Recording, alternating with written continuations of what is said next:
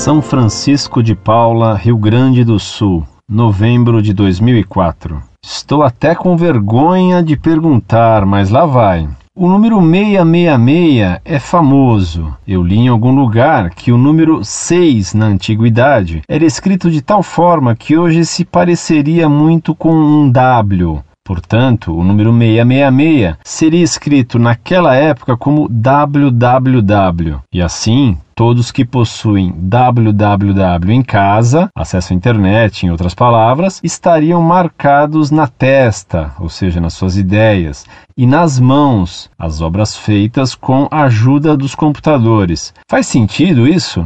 É verdade também que a chamada Nova Era é um movimento em prol do Anticristo? Prezado Salve Maria, não é preciso você ter vergonha por perguntar o que praticamente ninguém sabe, o que significa a marca do anticristo, o número do homem, o 666. Certamente o 666 nada tem a ver com a sigla www. Os números têm valor simbólico. Assim, o número 1 é símbolo de Deus, porque só Deus é um. Só Deus é absolutamente simples e uno em sua substância. O 2 é símbolo da criatura, porque em toda criatura há ato e potência essência e existência, substância e acidente. O 3 simboliza a ordem espiritual, pois que tudo o que é espiritual é temário. Deus é espírito e nele há três pessoas: Pai, Filho e Espírito Santo. A alma humana é espiritual e racional, e na alma temos três potências: inteligência, vontade e sensibilidade. No raciocínio silogístico há três frases, duas premissas e uma conclusão. O número 4 simboliza a ordem material, pois que na ordem material há quatro pontos cardeais, quatro estações do ano, quatro elementos: terra, água, ar e fogo. Somando, 1 mais 2 mais 3 mais 4 igual a 10. Ora, 10 são os mandamentos da lei de Deus. 1. Para a criatura. 2. Ter ordem espiritual. 3. E ordem material.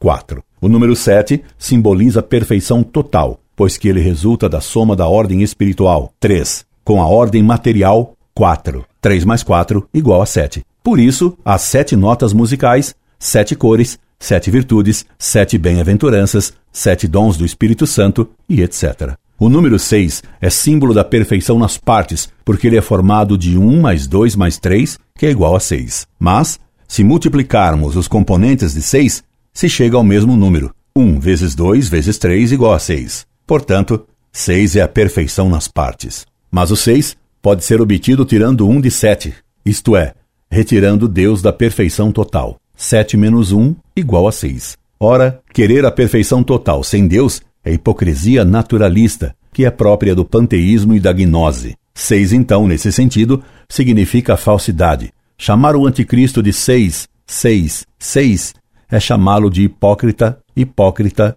hipócrita. É o oposto que se canta de Deus. Santo, santo, santo. Essa interpretação do número 666 é uma simples hipótese de interpretação que me foi ensinada há muitos anos por um velho amigo, Dr. Fernando de Melo Gomide. Esperando tê-lo ajudado, um tanto quanto meu velho amigo ajudou a mim, me despeço. Incorde Jesus Semper, Orlando Fedeli.